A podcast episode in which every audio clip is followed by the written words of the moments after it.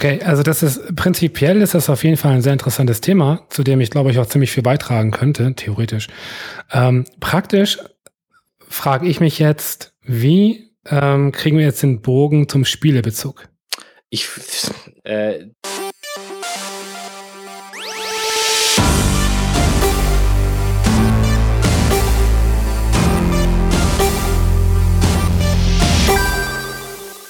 Einen wunderschönen guten Morgen. Herzlich willkommen zu Insat Moin. Mein Name ist Manuel und nein, Quatsch. Ich bin natürlich nicht Manuel, sondern Fabu von superlevel.de. Die heutige Brunch-Folge von Insat Moin ist eine ganz besondere und zwar handelt es sich dabei um eine Crossover-Folge, die parallel auch bei mir erscheint. Mein Format bei Superlevel heißt Dumian und ähm, das ist ein Call-In-Format, in dem ich mich mit Menschen unterhalte über Themen, die, die von den Gästen mitgebracht werden und die ich im Vorfeld nicht erfahre. Das heißt, ich habe mich äh, in den kommenden 80 Minuten mit ähm, Manuel, Daniel, Stefan und dem Michael unterhalten. Und wie bei dem Format, wie bei Dumian üblich, bin ich im Vorfeld über die Themen nicht in Kenntnis gesetzt worden und habe mich überraschen lassen, was die Jungs äh, mir so zu erzählen haben. Genau. Beide Projekte, sowohl Dumian als auch Insat Moin, beziehungsweise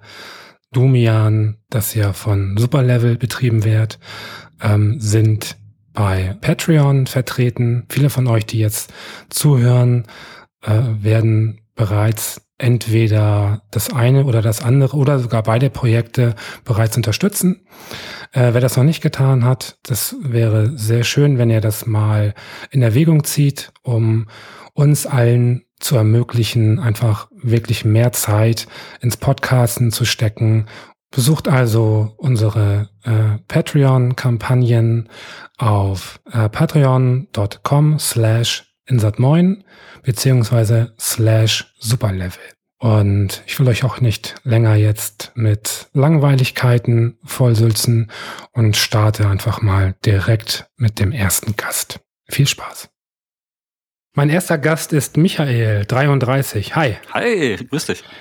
Michael, deine Stimme kommt mir irgendwie bekannt vor, aber äh, das vertiefen wir jetzt nicht, sondern du sagst mir am besten direkt, über was wir jetzt sprechen möchten. Über was wollen wir reden? Ähm, ich wusste es tatsächlich zwei Minuten vor dem vor der Aufnahme bei wieder nicht wie beim letzten Mal, aber es gibt es gibt ein Thema, das mich jetzt gerade ein bisschen beschäftigt. Jetzt ist ja gerade aktuell Absu raus, äh, das neue Spiel, das so in die Kerbe schlägt von Journey und Flower. Und ähm, mir geht da so eine Sache ähm, in den Rezensionen tierisch auf den Keks. Äh, und zwar diese ständige Streiterei darüber, ob Absu jetzt ein Spiel ist oder nicht. Und ich finde diese Diskussionsfrage unglaublich unfassbar lästig. Äh, die kommt immer wieder auf bei Spielen, die bisschen was anderes versuchen, die weit weg von dieser normalen Norm gehen. Und ähm, man merkt da wirklich auch in diesen Rezensionen, die ja alle darauf ausgerichtet eine, sind, eine Kaufempfehlung zu geben, dass die einfach ein bisschen straucheln und nicht so richtig wissen, wie sollen wir es formulieren und vor allen Dingen, wie sollen wir am Ende da einen Score drunter packen. Und selbst so, selbst so ein, so ein Artikel wie Polygon oder so, die schreibt der wirklich der erste Satz, dank Spielen wie Absu ist es unheimlich schwierig äh, geworden, Spielerezensionen zu schreiben. Und denke ich so, ja, okay. Also hier ist ja wohl irgendwas total überholt. Und ähm, es kommt immer wieder, diese, diese Frage. Ist es ein Spiel? Was muss ein Spiel leisten äh, können, um als Spiel zu bezeichnet werden? Das nervt mich total. Okay, ich gräte mal kurz rein, mhm. weil ähm, wir müssen davon ausgehen, dass natürlich nicht jeder weiß, wovon du sprichst. Okay. Äh, vielleicht kannst du ganz kurz mal in wenigen Sätzen erklären, um was für ein Spiel es sich handelt. Also Absu ist ein ähm, auf sehr auf Exploration ausgerichtetes Spiel, das ähm, wo du einen Taucher spielst, der durch, oder eine Taucherin, das Geschlecht ist nicht so richtig festgelegt, die durch äh, eine Unterwasserwelt ähm, sich bewegt und äh, dort ist die Spielmechanik äh, gegenüber anderen Mainstream-Spielen sehr reduziert. Das heißt, du bist es wirklich sehr auf Erforschung ausgelegt. Du kannst mit Tieren interagieren, indem du dich zum Beispiel an deren Schwanzflosse hängst oder so, mit denen halt mitschwimmst. Du musst Quellen öffnen, um äh, neue Tierarten freizulegen und so weiter. Und ähm, du, du schwimmst von Areal zu Areal. Du kannst während des Spiels nicht sterben und es werden auch keine komplizierten Me Rätselmechaniken oder so ausgelöst, sondern es geht ganz, ganz stark darum, dass du dir die Umgebung anguckst und dass du verschiedene verschiedene Hinweise in der Umgebung und auf verschiedene kleine Events, die dort passieren, zu einem großen Ganzen zusammensetzt. Das Ganze hat dann wirklich eine Story tatsächlich, die aber ohne Worte funktioniert und ähm, ist sehr darauf ausgelegt, dass du das auch selbst interpretierst, dass du die Puzzleteile selber zusammenlegst. Apropos Interpretation, äh, ganz konkrete Frage. Äh, was macht für dich ein Spiel zum Spiel? ein Spiel ist ja erstmal ein interaktives Medium. Und ähm, wenn ich tatsächlich die Rolle von irgendeinem Protagonisten oder von einem Wesen oder einem, keine Ahnung, Fahrzeug, von irgendwas übernehme und aktiv in die Handlung eingreife, wenn ich tatsächlich irgendwas in einer virtuellen Umgebung tue, dann ist es für mich bereits eine Form von Spiel. Und ähm, es ist für mich nicht nötig, dass mir angezeigt wird an Punkten, was ich erreicht habe. Dieses, diese Art von Feedback brauche ich erstmal nicht, sondern das ist ganz bare bauen. Ein Spiel kann, ein Spiel kann schon sein, dass ich in einem Raum stehe und in diesem Raum nichts passiert irgendwie. Das ist schon Spiel. Ob es ein gutes Spiel ist, ist natürlich was anderes. aber, ja, klar. aber das ist halt, das, da fängt Spiel einfach an. Das ist ein interaktives Medium irgendwo. Und äh, im Grunde genommen ist das wie bei fast allen Dingen natürlich einfach auch eine Geschmacksfrage. Ähm, mhm. Genauso, ähm, du kannst zum Beispiel jetzt, nimmst du mal einen Künstler, gehst in eine Ausstellung und ähm, seine Arbeit besteht aus wenigen Strichen. Mhm äh, dann wirst du ganz viele Menschen sagen, äh, das ist keine Kunst, das kann ich auch. und dann gibt es äh, halt eine andere Gruppe von Menschen halt, die das Ganze auf einer anderen Ebene betrachten und sagen, natürlich ist das Kunst. Und ich glaube, genauso schwer wie die Frage zu beantworten ist, was ist Kunst, ähm, ist die Frage generell zu beantworten, was ist ein Spiel? Mhm. Ähm, weil ich mir eben schon vorstellen kann, dass für ganz, ganz viele die Exploration ohne Herausforderung äh, halt genau dieses Element den Leuten fehlt. Ne? Also sprich, mhm. es ist ja schön und gut, wenn ich etwas entdecken und beobachten kann, aber was ist das Ziel? Ja. Und genau dieses, ähm, der Weg ist das Ziel, ist, glaube ich, für ganz viele kein Element des Spiels, sondern ähm, da ist das Ziel eher das Ziel. Ich glaube, dass das dass sehr weit dieser Gedanke verbreitet ist, dass ein Spiel unbedingt eine Herausforderung beinhalten muss. Dass das Spiel, dass du das Spiel gewinnen musst. Ja, weißt genau. Du? So, also wie, wie ein Sport irgendwie, also ein Fußballspiel muss man gewinnen. Und äh, deswegen ist dieser Begriff wahrscheinlich auch veraltet für Spiel irgendwie. Also müsste man vielleicht irgendwie eine neue Begrifflichkeit für finden oder es zumindest irgendwie ein bisschen abtrennen, weil ähm, viele denken, okay, ein Spiel, das muss eine Challenge haben, es muss mich herausfordern, ich muss die Möglichkeit haben, irgendwie in irgendeiner Form zu scheitern. So im klassischen Fall, dass die Hauptfigur vielleicht sterben kann oder irgendwie sowas, dass, dass da irgendeine Art von Gefahr irgendwie drin ist und so. Und aber du sagst es ja, der, We der Weg ist halt eben halt auch äh, Teil des äh, Teil des Spiels. Das ist ja also wo es ganz offensichtlich ist und wo auch sehr viele Leute mit einverstanden waren, war zum Beispiel das Spiel Journey, der geistige Vorgänger von Absu, wo du ja, wo du ja wirklich namensgebend tatsächlich auch einen langen Weg, einen langen Lebensweg hin, hinter dich legst und so. Und diese ganze Reise war ja das eigentliche Erlebnis. Und sehr viele handlungsorientierte Spiele, also zum Beispiel Horrorspiele, sowas wie Silent Hill oder, oder Soma oder so, der ist ja nicht unbedingt die Challenge des Herausgebenden, das ist Teil dieses ganzen dramaturgischen Konstrukts, aber wichtig ist ja, diese ganze Reise, die ganze Heldenreise irgendwie, die du da durchlebst, die ist halt unglaublich wichtig. Und das geht ja. ganz weit zurück auf ganz klassische Erzählform, also den ganzen Archeplot oder so. Der Held geht in den verwunschenen Wald und kommt mit der Erkenntnis wieder zurück. Und ähm, diese und das ist ja, das ist diese Teil, diese, diese interaktive Erzählung, das müsste ja eigentlich schon genügen, um ne, um zu sagen, okay, das, das ist ein Erlebnis, das es irgendwie wert wäre. Weil in diesen ganzen Rezensionen steht dann immer drin, ja, es ist kein Spiel, das ist es einfach nicht wert, dann erlebt zu werden. So. Und das ja. ist der völlig, völlig falsche Ansatz, äh, so ein Spiel äh, oder irgendwie so ein Medium zu betrachten, finde ich. Das ist das Gleiche, als wenn du halt äh, jemanden, der äh, gerne spazieren geht oder wandern geht in den Alpen, du halt äh, bist halt irgendwie, keine Ahnung, du bist halt irgendwie ein Strandgänger oder so und du willst halt mhm. halt surfen gehen und dann sagst du, das ist für mich irgendwie kein Erlebnis, das ist für mich kein Urlaub, das ist ja. halt Langeweile pur. Äh, ich möchte nochmal konkret auf den Begriff Gewinn zurückkommen. Mhm. Äh, hast du das Spiel durchgespielt? Ja.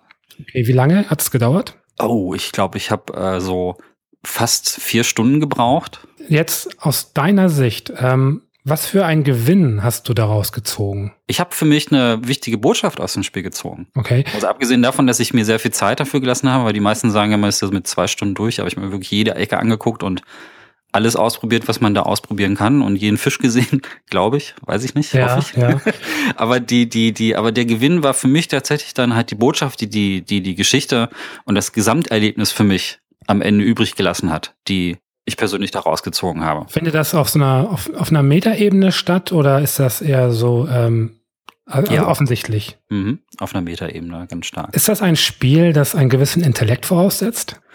Boah, das ist natürlich eine schwierige Frage. Ich weiß nicht, kann ich mir schon vorstellen. Ähm, es, es ist, Intellekt ist vielleicht der falsche Begriff. Es ist ein Spiel, das dich zumindest auf einer geistigen Ebene herausfordert, das mit dir, von dir ein bisschen mehr verlangt als das, was bei der Rezeption von anderen Spielen passiert. Also es will ja schon von dir, dass du Elemente äh, außerhalb des Spielkontexts auch kombinierst und auf dein eigenes Leben vielleicht oder auf deine eigene Lebenserfahrung überträgst. Deswegen glaube ich schon, dass es über über die äh, äh, über andere Spiele so hinausgeht. So, also es geht auch für andere ähnlich gelagerte Spiele, also auch für Flower oder Journey oder so, weil ähm, aber Intellekt ist vielleicht ein bisschen, ein bisschen überheblich ausgedrückt, so. Würde ich so nicht sagen. Aber es verlangt, es fordert dich ein bisschen heraus, sagen wir es so. Also es fordert dich nicht heraus im Sinne von, dass du das Spiel gewinnen musst, also dass du jetzt irgendeine Geschicklichkeitsübung im Spiel, dass du eine Mechanik meistern musst irgendwie. Also nicht so wie Super Mario, du musst jetzt die Steuerung so gut drauf haben, dass du schaffst, diesen Level zu passieren irgendwie. So, das wird nicht abgefragt, aber es fordert dich außerhalb des Bildschirmkontexts heraus irgendwo. Du nimmst diese Information auf und dann am Ende, wenn das Spiel vorbei ist und du diese ganzen Bilder und die ganzen Sachen dann gesammelt hast und so und diese Erfahrung in dir hast, dann fordert es dich dazu heraus, das irgendwas damit anzufangen. Irgend, ne, vielleicht bringt dir das was. Das ist halt, das ist halt auch Kunst. Also Kunst heißt ja nicht, dass es jedem was bringt. Kunst ist ja eher ein Denkanstoß. Also wenn ich jetzt vor dem Raum stehe und da sind diese drei Striche die du vorhin beschrieben hast. Oder ich habe auch schon mal so ein Bild gesehen, wo da einfach nur so ein roter Punkt ist. So, man sitzt da vorne und denkt so, äh, was, was mache ich damit? Aber wenn, wenn die Kunst es schafft, einen Denkanstoß anzuregen, so, wenn du drüber nachdenkst und, und das reflektierst und dann vielleicht auch außerhalb des Gemäldes, also gerade bei diesem Bild mit dem, mit dem roten Punkt oder mit den drei Strichen, ist ja auch der Kontext, der Raum, in dem es ausgestellt ist, total wichtig. Ja. Ähm, das, also es gehört ja mit zur Ausstellung mit dazu. Ähm, wenn die Kunst das schafft, äh, diesen Denkprozess bei dir anzuregen, dann hat die Kunst ihr Ziel schon erreicht. Ja. Also Übrigens, mein, mein Lieblingskunstwerk ist, ähm, ich, ich kenne den Künstler nicht und ich weiß auch nicht, wie es heißt, ich kann es nur kurz umschreiben. Mhm. Und zwar ist das so eine, so eine äh, recht komplizierte Maschine, in die du äh, ja, Nahrungsmittel reinschüttest mhm. ähm, und dann wird ähm, über so einen längeren Weg im Endeffekt der Verdauungsprozess äh, künstlich ähm, her herbeigeführt oh. und am Ende kommt halt Scheiße raus. Oh Gott. Oh Gott. Und immer mal ernsthaft. Und das wurde halt ausgestellt. So, und ich meine, wie, wie großartig ist das? Also. ist das krass. Wie so eine reine Schmelzmaschine oder so. Aus den Videos der 90er gab es da auch irgendein so Video mit so einer Maschine, die Menschen frisst und so. Ja. Und am Ende kam auch nur Brei raus. Ja, und das Geile ist irgendwie, die Scheiße äh, wurde dann in Tüten eingeschweißt und verkauft. Das ist geil. Das ist so großartig. Ich meine, was für, ein, was für ein tolles Statement. Also ja, ja, ganz ja. fantastisch. Also um jetzt auch nochmal zu verdeutlichen, was Kunst sein kann. Also ähm, geht halt sehr weit. Ja, jetzt ist ja auch mit, also ganz kurz vielleicht abschließend, das ist ja auch mit Joseph Beuys so, ne? Äh, also der hat ja auch einfach zum Beispiel Pissoirs genommen, die umgedreht und ja. dann ausgestellt oder irgendwie eine Glühbirne in so eine Zitrone reingedreht oder so. Und er hat ja sogar mal eine, eine Putzfrau verklagt, weil die eine Badewanne sauber gemacht hat. Und er sagt, nein, warum haben sie das getan? Das ist das Kunstwerk, die verdreckte Badewanne so. Und er hat, er hat auch tatsächlich gewonnen, also das ist absurd. Großartig. aber das ist halt, aber, also ich persönlich, auf, also es ist halt auch das Ding mit Kunst, man muss ja nicht mit allem was anfangen, es muss nicht alles lebensbereichende Botschaften sein, die da drin sind. Also das, Kunst liegt ja auch im Auge des Betrachters. Das ist ja, ja der Spruch. Ja. Wird oft benutzt, aber es stimmt halt auch einfach. Und wenn ich mir Joseph Beuys Sachen angucke, dann denke ich mir, warum hat er das gemacht? Aber ich denke drüber nach, warum er dieses Pissoir ausstellt und warum er eine Zitrone reindreht und so. Und das ist jetzt keine Handfertigkeit. Also es ist was anderes, als wenn da jetzt ein großartiges Ölgemälde steht und so. Das ist Kunst auf einer etwas anderen Ebene, aber er hat sich halt Gedanken gemacht. Und, und deshalb funktioniert das irgendwo auf einer bestimmten Ebene. Ist es gute Kunst oder schlechte Kunst? Darüber kann man sich dann wieder streiten. Das wäre dann wahrscheinlich jetzt ein anderes Gespräch. Aber Kunst mhm. ist Kunst. Äh, ich um noch mal kurz auf das Thema wirklich zurückzukommen. Äh, ja. Intellekt war wirklich so ein bisschen wahrscheinlich das falsche Wort. Mir ging es eher darum zu sagen, ähm, dass ich denke, dass gerade für Exploration muss man halt bereit sein. Ja, das glaube ich auch. Ich glaube aber auch, und das, das jetzt wirklich abschließend noch einmal, ich glaube auch, es ist teilweise schuld an der Art und Weise, wie Spielekritik funktioniert. Ja. Weil Spielekritik ist vorwiegend und auch heute immer noch, trotz großartiger Magazine wie zum Beispiel Killscreen oder so, die total gute Sachen machen, die pappen alle irgendwo immer noch eine Nummer oder irgendeine Zahl darunter, weil es am Ende trotzdem eine Kaufempfehlung ist oder nicht. Ja. Und das hat halt wenig mit einer Kulturkritik zu tun. Irgendwie. Also eine Kulturkritik bedeutet, dass man nicht nur schreibt, ja, Grafik, Sound, alles super und das Spiel funktioniert oder hat mir Spaß gemacht oder nicht, sondern Kulturkritik setzt auch voraus, dass man sich mit dem Kontext innerhalb und außerhalb des Spiels beschäftigt. Also dass man dann auch wirklich, das ist ja Teil von das müsste ja eigentlich die Arbeit von so einer Kritik, die das irgendwie leisten muss, die sich überlegt, okay, was haben die Entwickler sich dabei gedacht? Vielleicht äh, fragt man da auch mal an und hinterfragt die Philosophie dahinter, weil kein Entwickler sitzt da zwei Jahre und hat nicht irgendwie eine Idee, gerade nicht bei einem Spiel wie Absu, sondern das hat schon bestimmte beabsichtigte Sachen. Und dann sowas existiert dann nicht in einem vakuumleeren Raum, so ein Spiel. Also wenn du so ein Spiel veröffentlichst, so, hat das vielleicht irgendwas mit reellen Ereignissen zu tun. Und da wäre es zum Beispiel auch interessant, dann gerade so kommerzielle Produkte wie, äh, keine Ahnung, so ein Battlefield oder zu betrachten. Ist das okay, was die gemacht haben? Wie sieht das jetzt im aktuellen Kontext aus? Waren vielleicht Inhalte geplant, die jetzt aus aktuellen moralischen Gründen einfach nicht, ähm, die dann wieder rausgenommen wurden? Solche Sachen. Ja, ja. Also eine Kulturkritik, es geht halt drüber hinaus. Also es ist wie bei einem Film. Man kann bei einem Film da sitzen und sagen, okay, das fand ich unterhaltsam. Oder man überlegt irgendwie, vielleicht hatte, hatte das, das, das, das gerade Gesehene irgendwie etwas über dieser Leinwand hinaus, einen Kontext. Es ist vielleicht eine Parabel auf irgendwas oder so. Und das muss man halt, das muss eigentlich eine Kulturkritik leisten, so. Damit will ich nicht sagen, dass, dass Kaufempfehlungen komplett verschwinden sollen. Die muss es auch geben. Aber es gibt zu wenig von dieser Kulturkritik. Und je mehr Kulturkritik man liest, je mehr man sich mit dem Thema auseinandersetzt, desto mehr wird man geschult, auch äh, Medien so zu sehen, wie man es vielleicht bisher nicht gesehen hat, weil er halt einfach ähm, nochmal so Aspekte eröffnet, die du vielleicht auf den ersten Blick nicht gesehen hast. So, und wenn eine Kulturkritik das schafft, du liest es und denkst, ah, das habe ich so noch nie gesehen oder oh, interessant, das rückt das Ganze nochmal in ein anderes Licht. Da kannst du immer noch drunter schreiben, er fand das Spiel blöd, aber er hat sich halt Gedanken dazu gemacht, wie das Ganze funktioniert. Und das liest du halt zu 90 Prozent nicht in den Reviews. So, ja. Ne? Da steht halt nur drin, macht's Bock oder nicht und wie ist der Umfang und keine Ahnung und spielt man es danach nochmal. Und das hat einfach wenig mit Kulturkritik zu tun. Das ist eine Kaufempfehlung. Was ich ganz interessant äh, finde, tatsächlich ist ganz konkret hier bei Absu, ist mhm. zum Beispiel, ähm, dass ähm, ich hatte jetzt, also drei Tests hatte ich gelesen und zwar einmal von Four Players. Mhm. Die haben es abgewatscht. Äh, ich glaube, da hat 56 von 100. Ja. Äh, dann habe ich Manus Test gelesen bei GameStar. Mhm. Ähm, das war eher so mittelmäßig. Und dann habe ich den Test gelesen bei Killscreen und da gab es 85 und da wurde es gefeiert. Und mhm. ich finde, äh, diese Bandbreite äh, auf Seiten oder von, ich sag mal, von Spieletestern oder Rezensenten, äh, denen ich mehr oder weniger vertraue, ähm, wenn die alle so eine Bandbreite abdecken, ist das für mich eigentlich immer eher ein Qualitätsmerkmal. Ja, ja, ähm, ja, weil das, definitiv. Weil das für mich bedeutet irgendwie, ähm, das ist kein Einheitsbrei, der hier irgendwie als genau. Spiel äh, herhält, sondern das ist irgendwie was ganz Besonderes. Und manche erkennen das Besondere und manche erkennen es nicht. Und beides ist okay, ähm, mhm. weil ich glaube, dass es bei Spielen wie Absu kann man schlecht sagen, es ist gut. Also man kann mhm. für sich selbst sagen, es ist gut. Ich habe damit viel Spaß gehabt, es hat mir viel gebracht. Aber es lässt sich dadurch, dass das auf Exploration ähm, so setzt, ähm, kann man ja keine generelle Empfehlung dafür aussprechen, sondern genau. man kann einfach nur sagen, im Endeffekt, was es in einem ausgelöst hat. Und ähm, wenn der Leser eines Tests oder eines Videos ähm, das Gefühl hat, irgendwie auf dieser Ebene sich auch zu befinden und Spiele interessant finden zu können, die dieses bewegen, dann ist es halt empfehlenswert und sonst eben nicht. Tja. Genau. Und das ist, wenn so ein Spiel, also so wie Spielekritik momentan aufgestellt ist, so wie sie momentan funktionieren mit den Punktzahlen und das ganze Ding, wo alle sagen, das muss sich ändern, aber das hat sich seit zehn Jahren nicht geändert. Ja. Äh, dass, wenn ein Spiel in diesem Umfeld polarisiert, ist es oft ein sehr gutes Zeichen, ja. weil es genau das, das ausdrückt, was du gerade gesagt hast. Es ist halt etwas, das äh, setzt halt etwas mehr als das reine, als das reine Entertainment voraus. Da geht es auch um eine Art von Medienrezeption, die, die, ähm, jetzt hätte ich schon fast Intellekt gesagt, aber das ist meine womit du dich ein bisschen auseinandersetzen musst, irgendwie, was etwas mehr von dir verlangt, was sich herausfordert, auf einer Metaebene vielleicht auch. Und das polarisiert. Und das ist oft ein gutes Zeichen. Bei Spielen wiederum, die alle auf einer Welle liegen, so alle Spiele 85 Prozent Hit und so, das sind oft die Sachen, die sind technisch sehr, sehr gut, sehr, sehr perfekt aber auch irgendwie so derselbe Kram, den du zwei, drei Jahre vorher auch in so einer ähnlichen Form gesehen hast. Irgendwie einfach eine altbewährte Formel, die aufgesetzt wirkt. Was nicht heißt, dass, das, dass, das, dass man das nicht spielen soll, wenn man da voll Bock drauf hat. Wenn jetzt ein Rollenspiel zum Beispiel überall die 90er-Wertung bekommt, dann ist das für Rollenspielfans auf jeden Fall ein super Ding so. Aber man, bei so Sachen, die polarisieren, die sind dann oft dann unterm Strich ein bisschen interessanter. Das Rollenspiel hast du dann vielleicht nach einem Monat oder so vergessen.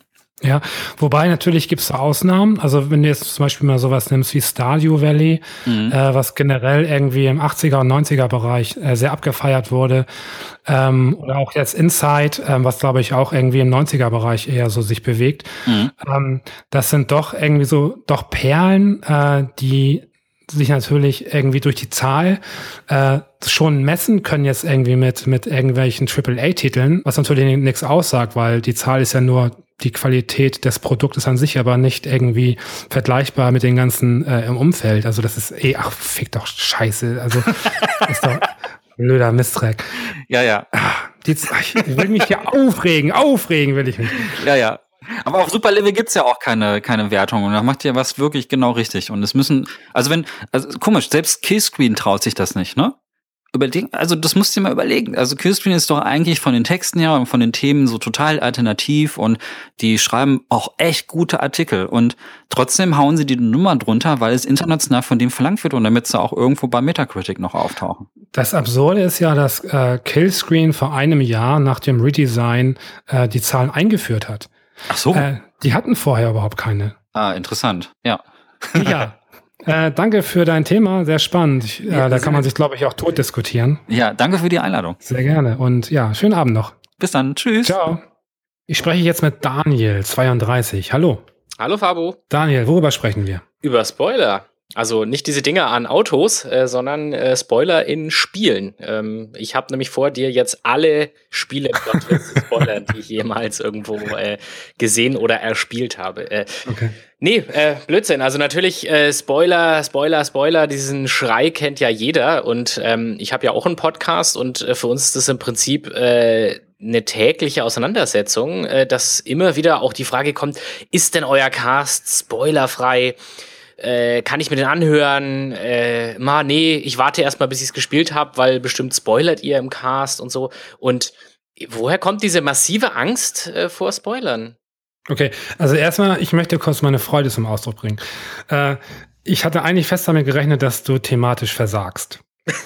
Und, und, äh, und ich freue mich sehr über das Thema, äh, weil Spoiler ist wirklich ein spannendes Thema, über das man äh, sehr gut reden kann. Deswegen erstmal vielen Dank und ich ziehe meinen imaginären Hut. Sehr schön. Ich habe für Spoiler eine Hassliebe, tatsächlich. Ähm, ich bin auch jemand, der, ähm, wenn er konkrete Spiele spielt oder noch mehr bei Serien auf jeden Fall, das kennt wahrscheinlich jeder, gerade so bei Titeln, die sehr, sehr viel Präsenz haben, so wie Game of Thrones, da muss man ja nur einmal kurz den Rechner anmachen und hat innerhalb von fünf Minuten irgendwie die äh, nächsten 15 Folgen gespoilert.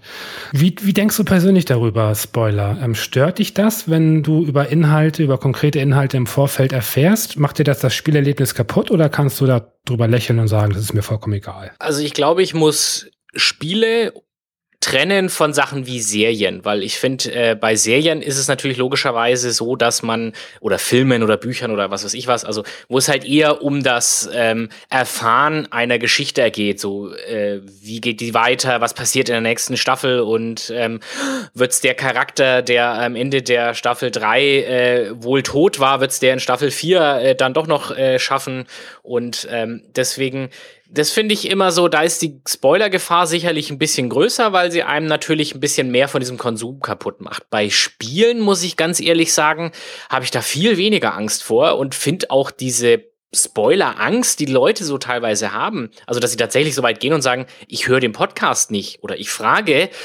ah, spoilert ihr da? Äh, das kann ich so nicht nachvollziehen, weil bei Spielen geht's mir eher um das, um das Gameplay.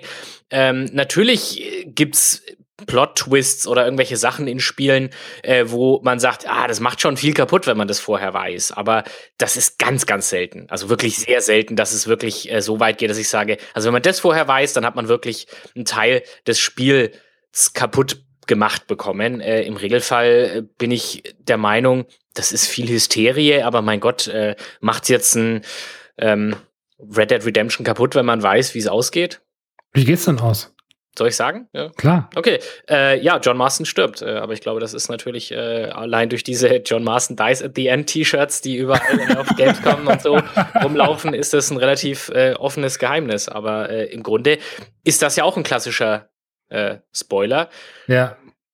Also ich finde auch Plot-Twists sind immer noch mal was anderes, aber die Leute haben ja teilweise mittlerweile sogar dieses ah, Spoiler-Geschrei bei einem Trailer, also Trailer, die der Publisher rausgibt, um sein Spiel zu bewerben und dann so, ah ja toll, jetzt weiß ich, dass Bioshock äh, unter Meer spielt. Ja, vielen Dank, jetzt brauche ich es auch nicht mehr. also solche Kommentare kommen ja. Äh. Also normalerweise es ist ja auch so ein, so, ein, so ein gewisser, eine Verantwortung, die halt Podcaster so irgendwie dann auch ja ernst nehmen, denke ich mal, die dann, ähm, wenn sie über ein Spiel reden, reden sie erstmal spoilerfrei und, äh, und dann kommt eine Warnung und dann wird immer so schön gesagt, äh, wenn ihr das noch nicht gespielt habt, dann holt das jetzt bitte nach und, äh, und dann äh, hört an dieser Stelle weiter. Finde ich aber eine äh, Unart, grauenhaft. Ja, gibt es Menschen, die das machen? Also ganz kurz, ich habe es tatsächlich jetzt einmal gemacht und das war bei euch. Ähm, und zwar ähm, kam jetzt gestern oder vorgestern irgendwie eine Folge raus mit Micha und ähm, Manu. Und da ging es um ein Spiel, äh, das letztlich nur zehn Minuten dauert. Und da dachte ich mir so, äh, okay, äh, wenn ich jetzt irgendwie äh, irgendwie mir das Spielerlebnis jetzt nehme, dann macht das irgendwie wenig Sinn. Also pausiere ich jetzt wirklich, äh, spiele diese zehn Minuten äh, und höre dann weiter. Ähm, das finde ich in dem Moment auch vollkommen okay. Wenn es aber darum geht, äh, okay, ich spiele jetzt erstmal Metal Gear Solid irgendwie 40 Stunden und dann mache ich an der Stelle weiter mit dem Podcast, ist natürlich Schwachsinn. Ja. Also, also dieses 10-Minuten-Spiel, das habe ich auch schon mal gehabt. Äh, das ist wirklich ein Spiel, was man äh, in mehr oder weniger der Zeit, die der Podcast braucht, auch ja, selber ja. spielen kann. Das ist nochmal ein Sonderfall. Ich glaube, den, den äh, sollte man da rausnehmen, weil äh, welches äh, Spiel ist schon äh, in dieser Kategorie äh, vielleicht äh, zwei oder drei auf Steam von Abermillionen. Ähm, aber ich finde dieses hey, wir spoilern jetzt und Achtung, äh, wir sagen das jetzt äh, mit Ansage so ungefähr und am Ende kommt noch mal ein Spoiler-Part, äh, finde ich tatsächlich unsäglich, weil äh, ich bin der Meinung, ich muss es als äh, Podcaster können, über ein Spiel zu reden und selber dabei einschätzen zu können, was darf ich noch verraten, ähm, was sollte ich aber lieber einfach für mich behalten, um dem Hörer der das Spiel noch spielt, und ich gehe immer vor dem Fall aus, dass die Leute es dann noch spielen wollen, ähm, den Spaß nicht kaputt zu machen. Ja. Und wem dient denn dieser Spoiler-Part? Für wen ist der denn? Der ist doch eigentlich nur für die Moderatoren selber, damit sie sich gegenseitig erzählen können, äh, wie gut sie die Story verstanden haben und äh, um im Prinzip auch so ein bisschen das eigene, die eigene Sensations, ja, Sensations ist vielleicht das falsche Wort, aber so ein bisschen dieses, sich gegenseitig dann einfach noch mal ein bisschen plaudern können. Das, das kann man doch in einem Nachgespräch machen, aber warum muss man das in einem Podcast, also ich muss doch ein Produkt auch besprechen können, ohne dass ich spoilere. Ja, finde ich generell eigentlich auch. Das Ding ist nur, ähm, wenn ich jetzt ein Spiel bereits gespielt habe, ähm, entstehen daraus ja auch neue Themen. Also das heißt, wenn es irgendwie einen Plot-Twist gab oder so, oder halt ein besonders aufregendes Ende, ähm, über das man dann irgendwie auch vielleicht irgendwie sich Gedanken gemacht hat, reflektiert hat, und dann möchte man sich da austauschen. Und äh, wenn dann natürlich andere Menschen das auch schon gespielt haben und in einem Podcast darüber gesprochen wird, dann kann ich im Endeffekt deren Meinung auch in dem Bereich äh, mit meiner abgleichen. Hm, ja, okay, valider Punkt, äh, stimmt. Also ist natürlich dann immer dieses, äh, aber da geht's dann eigentlich eher um Story-relevante äh, Sachen, ne? Also das so ja, sowieso. So, so, eine, so eine Form der, der, der Nachbesprechung, ne? Ähm. Sowieso. Ähm, da geht's ja wirklich dann um eine um konkrete inhaltliche äh, Sache. So im Endeffekt, so wie hat dir das Ende gefallen zum Beispiel? Ist auch so eine klassische Frage. Und äh, und ich finde es eigentlich nicht verkehrt, darüber zu sprechen. Ich finde es aber auch ein bisschen fies, tatsächlich das äh, sowas unangemeldet zu machen ich meine, wenn man einen Podcast macht und man hat irgendwie kein Rant-Format, ist man ja darauf aus, irgendwie sich mit der Hörerschaft gut zu stellen und, und irgendwie zu spoilern, äh, besonders ohne Ankündigung oder halt nicht in einem separaten Bereich des Podcasts, äh, wird mit Sicherheit dafür sorgen, dass du Teile deiner Hörerschaft verärgerst. Klar. Aber äh, da sind wir ja beim, beim Kasus Knaxus so ungefähr. Ne? So, warum sind die Leute dann so stinksauer? Ähm, also ich finde teilweise, es ist teilweise schon fast respektvoll, äh, respektlos gegenüber dem fertigen Produkt. So dieses, boah, das ist ein 40-Stunden-Spiel, Aber jetzt wurde mir da irgendein Teil gespoilert und dann so, äh, spiele ich nicht mehr, so eine Scheiße, alles gespoilert. So. Also damit reduzierst du im Prinzip das komplette Spiel auf eine kleine Storywendung oder einen interessanten Fakt und ähm, sagst dann mehr oder weniger, äh, weil du jetzt weißt, wo die Handlung hinverläuft, äh, ist dieses Spiel nicht mehr spielenswert. Äh, ja, vollkommen richtig.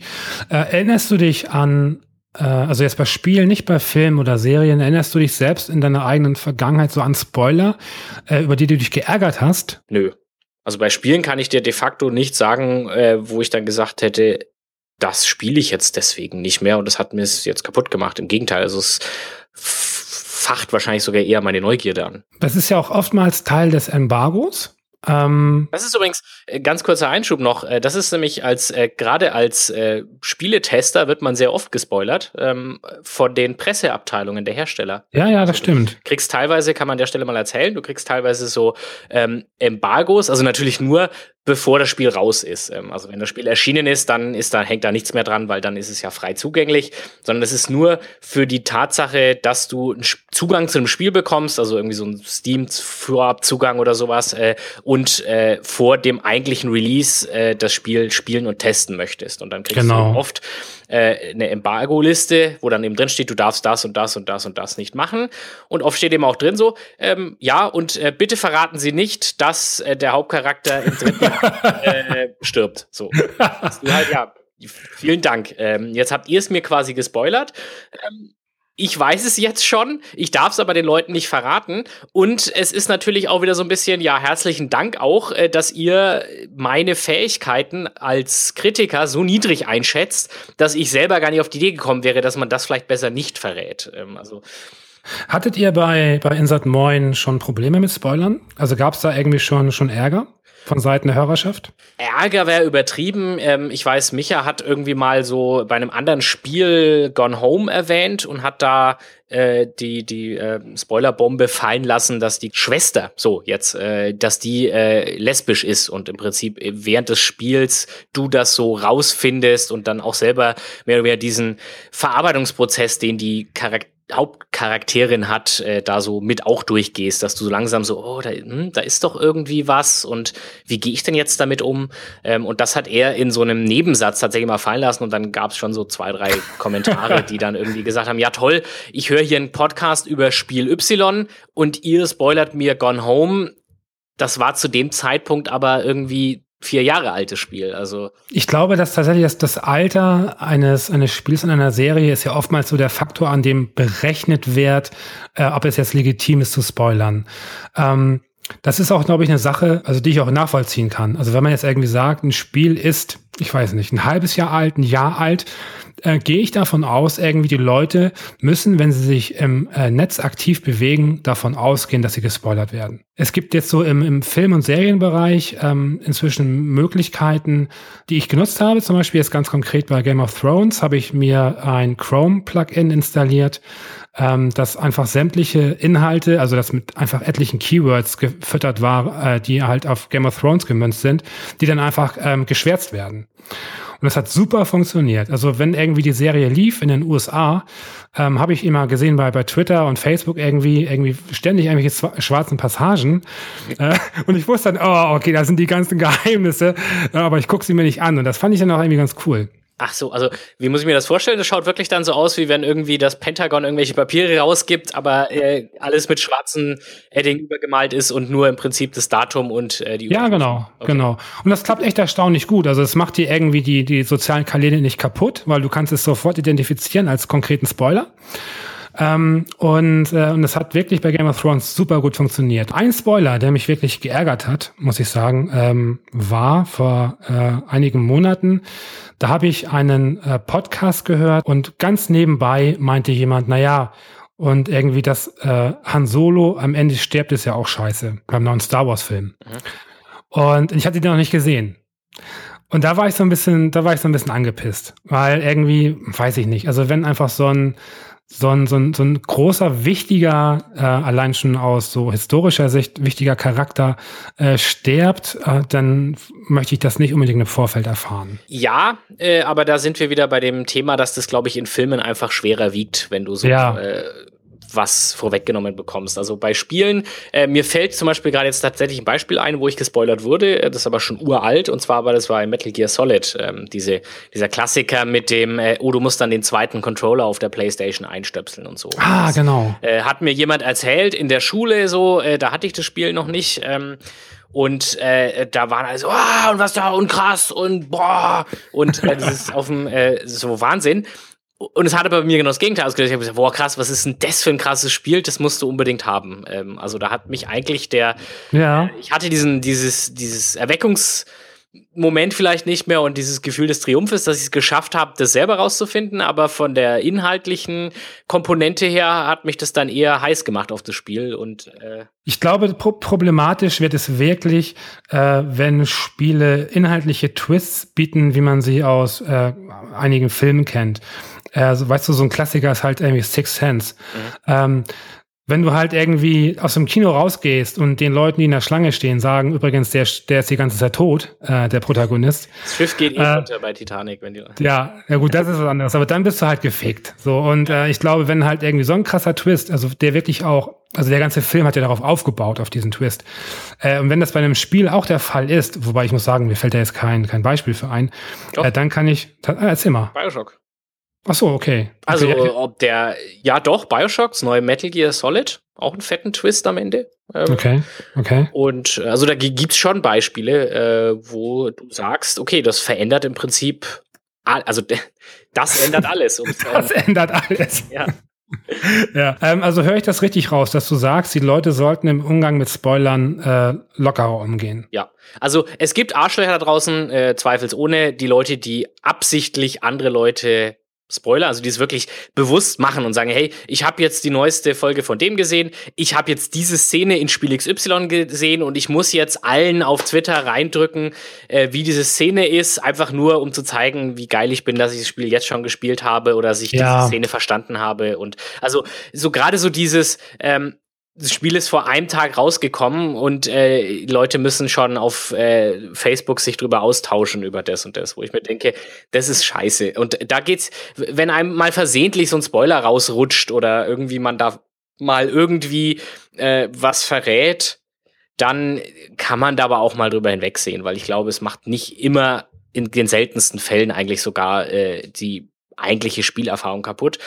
Und ich finde, die Leute sollten auch ihr Maß, was eigentlich als Spoiler gilt, ein bisschen runterschrauben. Also nicht jede Information, die man vorab über ein Spiel hat, ist automatisch ein Spoiler. Aber schau dir mal unter äh, also ich wette mit dir, wenn wir jetzt irgendeinen x-beliebigen GameStar äh, oder PC Games oder 4Players Test aufmachen ja. und da drunter im Kommentarbereich suchen würden, würde irgendeiner drüber meckern, dass irgendein Detail dieses Spiels verraten wurde im Test, was er nicht hätte lesen wollen. Abschließend habe ich einen Wunsch, den ich äh, an dich richten möchte. Und zwar, äh, wärst du bitte so nett, bei einem möglichst relativ aktuellen Spiel ähm, das jetzt mal zu spoilern. Aber vorher nicht den Titel nennen, einfach nur drauf loserzählen. Ja, es gibt, äh, es gibt ein Spiel, in dem man dann am Ende selber ein Spiellevel programmiert. Okay. Und dort dann im Prinzip den Spiegel vorgehalten bekommt, nämlich äh, du wirst dann für deinen äh, Level von dem Spiel mit einer Testwertung äh, versehen. Also das, äh, du musst quasi ein, ein Level bauen, wirst selber zum Entwickler im Spiel ja. äh, und am Ende kriegst du eine Note dafür. Also wie so, so richtig so eine äh, 8 von 10. Äh. Okay, spannend. Äh, welches Spiel ist das? The Magic Circle. Jetzt haben wir bestimmt ein oder zwei Personen verärgert. das stimmt, ja. Das finde ich richtig gut. Äh, Daniel, danke für dein Thema. Gerne. Ciao. Okay, bis dann. Tschüss. Ich spreche jetzt mit Stefan. Stefan ist 35. Moin. Moin. Ja.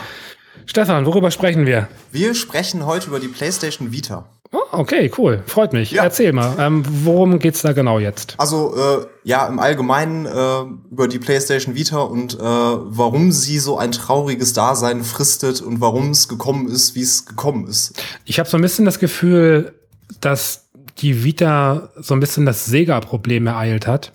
Ähm, weil Sega hatte ja damals auch eine, eigentlich eine ziemlich gute Hardware. Also jetzt zum Beispiel mit dem, äh, mit dem Mega Drive und auch halt, was danach kam. Das war technisch einfach auch, theoretisch war es überlegen. Ja, mit dem Blast Processing vor allen Dingen.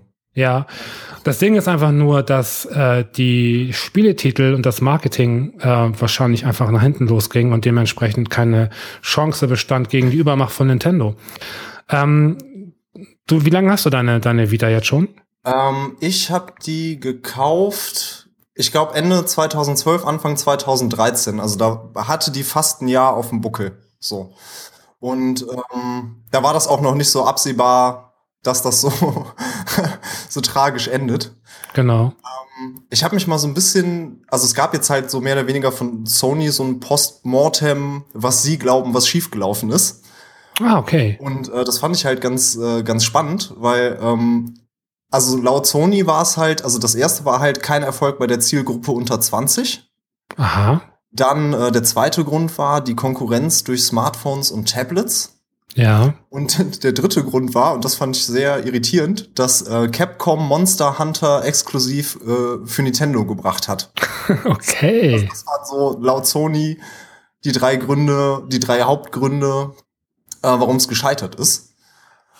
Und da bin ich aber nicht so ganz d'accord. So. Okay, was ist denn deine Meinung? Äh, meine Meinung dazu ist, dass die äh, zu teuer war. Ähm, also die ist, äh, als sie rausgekommen ist, Anfang 2012, ähm, haben sie die angeboten für 250 Euro ähm, mit einer 4 GB Speicherkarte und ich glaube einem Spiel, aber das war auch nix Dolles. So. Ja. Und ähm, dann äh, einfach der Punkt, dass die Speicherkarten absurd teuer waren oder, oder sogar auch bis heute noch sind, also lächerlich teuer. Ähm, also was ich damit meine, dass äh, eine, eine 16 Gigabyte Speicherkarte heute noch 50 Euro kostet und ich glaube damals für 100 Euro über den Tisch ging. Und ähm, da halt das meiste über online den äh, Sony Store lief und du dir die Sachen runterladen musstest, war halt irgendwie mit der 4 Gigabyte Karte, die dabei war, das konntest du halt vergessen, so, ne? Ja, ja. Und das heißt, du bist dann mit 250 Euro mit der Konsole dabei und nochmal ein Hunderter für eine Speicherkarte, die Sinn macht dann bist du halt bei 350 Euro und wenn deine Zielgruppe unter 20 ist, dann ist 350 Euro echt eine Ansage so, ne? Ja, das stimmt. Das stimmt. Das habe ich auch nie verstanden, äh, wie viele andere wohl auch nicht, dass äh, die da auf ein eigenes Format gesetzt haben äh, bei der Speicherkarte, was das ganze äh, System halt künstlich klein gehalten hat. Also ist ganz komisch eigentlich. Ja, ich habe ja anfangs noch gedacht, ich, ich versuche ja immer das Gute in Personen und Firmen zu sehen und dachte noch so, ja, okay, das ist bestimmt wegen der Lese- und Schreibgeschwindigkeit, dass das halt so ist, ähm, äh, dass das irgendwie dieses proprietäre Format ist und das ist halt einfach rasend schnell und deshalb musste das ein eigenes Format sein. Dann habe ich halt zur Vorbereitung auf die Sendung hier recherchiert und das war sehr ernüchternd, weil ähm, die hat halt äh, eine Lese- und Schreibrate von äh, 6 beziehungsweise 8 Megabyte pro Sekunde. Aha. Und eine Standard-SD-Karte hat 10 Megabyte pro Sekunde, also eine Class 10 und eine 16 Gigabyte Speicherkarte, SD-Karte kostet 8 Euro. So, ja. ja. Und das heißt, äh, das war es schon mal nicht. Und es ging denen um Kopierschutz tatsächlich. Also, dass die halt ah. das proprietäre Format äh, sich, ja. ne, weil es gibt dann ja halt keinen Kartenleser, den du halt an Rechner anschließen kannst oder so. Und die dachten dann, ja gut, können die Leute das halt nicht kopieren. So, ne? Und das war so der Hintergrund, aber die dann einfach so unfassbar teuer zu machen, ist einfach lächerlich. Also es werde ich nicht verstehen. So. Ja, man, man hätte das eigentlich hinterherwerfen müssen. Also ja. Ja. auf jeden Fall.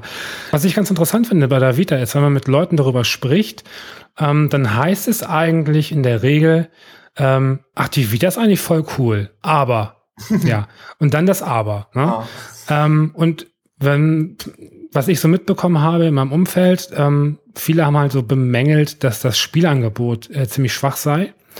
Und das hatte mich auch gewundert, als ich mir die Vita gekauft hatte. Und das ist nun auch schon, ich weiß nicht, vielleicht anderthalb Jahre her. Ähm, da war das ja schon so auf dem absteigenden Ast. Und ich hatte mich sehr gewundert, als ich in den äh, Online-Store gegangen bin, dass ich weiß nicht, alle ein, zwei Wochen mal ein Spiel erschien.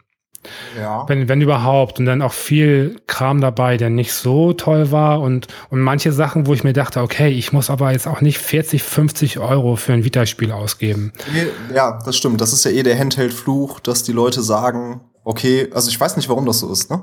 Aber ja. irgendwie das äh, bei Handheld-Spielen ist generell, glaube ich, die, die Schmerzgrenze bei 20, 25 Euro. Alles darüber hinaus ist so, hm. Und äh, ich meine, von der, von der reinen Hardwareleistung ähm, müsste die Vita die PlayStation 3 eigentlich locker in die Tasche stecken. So. Ja. Und ähm, da ist halt dann auch schon so eine Diskrepanz. Das ist aber auch wie bei, äh, bei Mobile, bei iOS-Spielen äh, genauso. Ne? Da gab es ja auch zum Beispiel XCOM, äh, gab es auch fürs iPad. Und das hat, glaube ich, auch 20 Euro gekostet oder so. Und das ist auch nicht wirklich gut gelaufen. Erst als es dann irgendwie auf 10 Euro oder so runter ist, äh, hat sich das halbwegs verkauft und da haben die Leute immer noch genörgelt, dass es zu teuer ist. Ja. Und ja, also wenn es ein gutes Spiel ist, bin ich auch durchaus bereit dafür, irgendwie ein bisschen Geld auszugeben. So, ich meine, ich würde jetzt halt nicht für Olli Olli würde ich jetzt auch nicht 30 Euro oder so auf den Tisch legen. So, ne? Einfach weil es dafür nicht den Umfang hat. Ja, ja, das stimmt. Aber die, genau diese Spiele sind halt wirklich ideal für die Konsole. Ja. Also das, das ist ganz toll. Also gerade diese, diese, ich sag mal, kleineren Indie-Titel, ähm, die halt doch eher Arcade-lastig sind, ähm, das ist echt super angenehm, weil das Display ist irgendwie in Ordnung und, und äh, einfach generell, also technisch ist das wirklich okay, was das Gerät liefert, auch nach diesen ganzen Jahren noch. Ähm, da kriege ich zum Beispiel beim, beim Nintendo äh, 3DS halt wirklich Augenschmerzen, wenn ich das sehe. Ähm, ja, aber der, hat aber sich, der hatte ja am Anfang auch das gleiche Problem. Der 3DS, der ist ja ziemlich äh, getankt auch am Anfang und hat sich gar nicht gut verkauft. Und erst als sie den Preis, glaube ich, auf 150 oder so gesenkt haben, da ging das dann los. Ja. So, und ähm, also um mal so ein paar Zahlen zu nennen, also mittlerweile ist die PlayStation Vita bei ähm, 13,5 Millionen Einheiten verkauft was ich nicht so schlecht finde. Das klingt doch ordentlich eigentlich. Ja, ne? also wenn du, wenn du die äh, Wii U als Vergleich dazu nimmst, die hat 13 Millionen Einheiten verkauft, also weniger. Nimmst du den 3DS zum Vergleich, dann bist du bei 58 Millionen so, ne? Das ja. ist halt und der ist nicht viel früher rausgekommen als äh, die Vita, so, ne? Was eigentlich doch verwunderlich ist, weil man sollte meinen, dass Sony die Erfahrung besitzt, in dem Bereich einfach auch äh, weiterzudenken als von hier bis zur Wand. Ne? Ja, also, aber da war auch das Problem irgendwie, die haben halt echt relativ viele Gimmicks in die Vita gepackt, die den Preis halt auch für die Fertigung nach oben getrieben haben. Also zum Beispiel, also du hast halt vorne ein Touchscreen und hinten ein Touchscreen, du hast eine Kamera vorne und hinten, du hast einen Lagesensor, du hast ein Mikrofon, du hast auch eine Version äh, mit 3G, also wo du halt eine SIM-Karte reinstecken kannst und hast du nicht ja, gesehen. genau. Und ähm, das waren so Sachen, wo ich dann auch dachte, so ja, okay, also es gab wenig Spiele, die das benutzt haben. Also eins der coolsten Spiele auf der Vita war tatsächlich Tearaway, finde ich. Weil das ist richtig gut benutzt. Ähm, aber das machen auch nur Third-Party-Studios. Äh, also First-Party-Studios, äh, sich die Arbeit, das wirklich so auf die Hardware anzupassen. Ja, also, eben drum. Das macht jetzt äh, Ubisoft oder so, macht sich die Arbeit nicht nur für eine Plattform. So, ja, ne? Ja. Diesen ganzen Schnickschnack, ähm, der wird bei, bei Terrorway wirklich äh, schön genutzt und da macht es auch Spaß. Aber auch sinnvoll. Also da wird ja, das nicht ja, genau. so gimmicky benutzt. Genau. Aber du kannst natürlich irgendwie äh, die ganzen Funktionen einer Konsole irgendwie nicht irgendwie in einem Spiel lassen. Nur, ich meine, dann, dann ja. hat ja kein, kein Mensch was davon. Ja. Ähm, gut, du meintest jetzt, dass auf jeden Fall der, ähm, der Speicher, der Datenträger irgendwie ein Faktor war, dass das System nicht so durchstartet. Ähm, was denkst du, sind noch andere Gründe dafür gewesen? Ja, ich meine, das ist halt so, so, so mit der Hauptgrund. Also ich meine, du, du kannst halt, ich, ich nenne es mal diese ähm, Druckerherstellerschiene fahren, dass du einen Drucker verramscht und die Tinte teuer verkaufst. Ja. Aber du kannst äh, irgendwie nicht den Drucker teuer verkaufen und die Tinte teuer verkaufen. Also so, das funktioniert halt nicht. Also das hat Sony halt meiner Meinung nach gemacht. Und ähm, auch diese, ähm, was auch ein großes Feature war, war ja diese äh, Remote Play-Geschichte mit der PS4. Genau. Äh, was ich auch tatsächlich ein paar Mal benutzt habe, was aber auch wirklich nur bei wenigen Spielen gut funktioniert. Ähm, weil sobald du halt zum Beispiel sowas, einen Shooter spielst, wo du halt ähm, die, die äh, zweiten Schultertasten noch brauchst, die dann aufs äh, hintere Touchpad gemappt werden, äh, plus dann zusätzlich halt noch die fehlenden Trigger auf den Analogsticks, dann hast du eine Haltung, also du dir verkrampfen eigentlich nach einer Viertelstunde die Hände. So, es funktioniert einfach nicht gut. Und ähm, vor allen Dingen, äh, dadurch, dass sich die PS4 ja, glaube ich, auch noch ein bisschen verschoben hat, lag, war da einfach so eine große Lücke. So, ne? Und äh, viele Leute haben es dann die, die Vita glaube ich, nicht geholt, weil sie auf die PS4 gewartet haben. Und die Leute, die sich dann eine PS4 geholt haben, haben sich die Vita nicht unbedingt äh, geholt, weil das Remote Play nicht so gut funktioniert hat. Ja. Also das war irgendwie nicht so das Killer-Feature, wie sie sich das gedacht haben, glaube ich. Mit, den, mit dem Spielekatalog ist es halt auch mal so eine Sache. Ne? Wenn äh, eine Konsole oder generell eine, eine Plattform, es kann ja auch ein Betriebssystem sein oder sonst irgendwas, ähm, das, das steht und fällt ja damit, also mit der Bereitschaft der Entwickler, äh, gute, interessante Software dafür entwickeln. Ich erinnere mich zum Beispiel an das äh, Windows Phone, ähm, was, ähm, ich sag mal, technisch und vom Design her eigentlich kein schlechtes Design war, kein schlechtes Betriebssystem und kein schlechtes Telefon. Das Ding ist nur, äh, das gab einfach keine Entwickler. So. Und, äh, und Windows musste halt hinterherlaufen und Leute bezahlen, damit die überhaupt irgendwelche Apps dafür entwickeln. Und ähm, siehst du da auch so ein bisschen die Problematik bei der Vita, ähm, dass das Angebot fehlt? Hätte man mit dem richtigen Angebot das irgendwie ähm, die anderen Probleme so ein bisschen übergehen können? Ah, ja, ich meine, das ist schwierig. Also ich, ich habe halt jetzt auch nicht so den Megaplan von, von Spieleentwicklung, aber es gibt ja durchaus schon so Cross-Platform-Frameworks. Das heißt, dass ja. man irgendwie relativ einfach, was weiß ich, für den DS entwickeln kann und äh, oder für mehrere Plattformen gleichzeitig mit nicht so vielen Anpassungen. Ähm, ich weiß aber halt auch nicht, wie attraktiv die Konditionen für die Vita dann waren. So, ne? Oder was die, ne, wie viel die dann abdrücken mussten, um dann da veröffentlicht zu werden und so. Ähm, ich finde aber, dass die ganzen Indie-Spiele sehr gut waren. Also ich habe mir selber so eine Top-10-Liste gemacht von Spielen. Das sind eigentlich 90 Prozent Indie-Spiele. Okay. So ungefähr. Äh, und ich habe auch selber mit der Vita mehr gespielt, als ich selber gedacht habe. Also ich war selber überrascht, dass ich die dann doch immer wieder raushole und äh, auch durch PS Plus immer wieder mal kleine Perlen halt hab, die ich dann auch spiele. Und ich weiß nicht, ob es dann auch einfach falsch vermarktet wurde oder. Würdest du jemandem ähm, empfehlen, jetzt noch eine Vita zu kaufen? Also ich habe jetzt halt noch mal geguckt irgendwie und teilweise geht die ja jetzt immer noch für 200 Euro über den Tisch. Ja. Und also das kommt auf die Person an. Ich habe äh, einen Kumpel von mir, dem habe ich tatsächlich noch empfohlen, ähm, weil ich halt auch wusste, da sind einige Spiele, die dem sehr viel Spaß machen werden und für den, also ne, dem wird's das wert sein. Aber ich kann jetzt keine allgemeine Kaufempfehlung aussprechen und ich kann auch verstehen, dass wenn deine Zielgruppe unter 20 ist, dass es dann einfach zu viel Kohle ist. Also das ja, das stimmt. Das, ich habe jetzt kürzlich gelesen, dass Darkest Dungeon äh, auch rauskommt jetzt noch für die Vita. Ähm, also es erscheinen wohl noch einige nette Indie-Titel. Ähm, ich habe mir gesagt, für einen Hunderter kann man echt nichts verkehrt machen. Nee, auf gar keinen, also für einen Hunderter auf ja. jeden Fall nehmen irgendwie. Und wenn du eh PlayStation Plus hast, dann kriegst du eigentlich auch jeden Monat ein bis zwei Spiele dafür. Ja, ja. Und kannst dann risikofrei äh, ausprobieren. Ähm, aber ich, das ist natürlich jetzt auch ähm, für äh, Third-Party-Hersteller, wenn der Hersteller der Konsole selber sagt, wir machen dafür nichts mehr, ist das jetzt halt auch nicht die, die beste Werbung. Nee, nee, wahrlich nicht. So drum wahrlich nicht. So, ne? Die Vita, die Vita ist ein sinkendes Schiff. Also darüber sind sich alle im Klaren und äh, wer will halt noch auf ein sinkendes, sinkendes Schiff aufspringen? Das ähm, macht ja auch wenig Sinn. Ja, und im Endeffekt auch so die Konkurrenz durch Smartphones irgendwie, ja. weiß ich nicht irgendwie, weil es gibt halt super viele Spiele, die funktionieren auf einem Smartphone nicht. Also ich will niemals Super Meat Boy auf einem Smartphone spielen. Ja, kommt ja bald, ne? Echt? Ja. Also ich kann es mir nicht vorstellen so. Ich mir auch nicht. Ich mir auch nicht. Ähm, also null. Aber ich sehe das auch so. Ich finde, das äh, ist schon ein enormer Unterschied ähm, mit mit der Steuerung. Ich möchte ganz kurz noch zwei Themen ansprechen, weil uns die Zeit so ein bisschen wegläuft.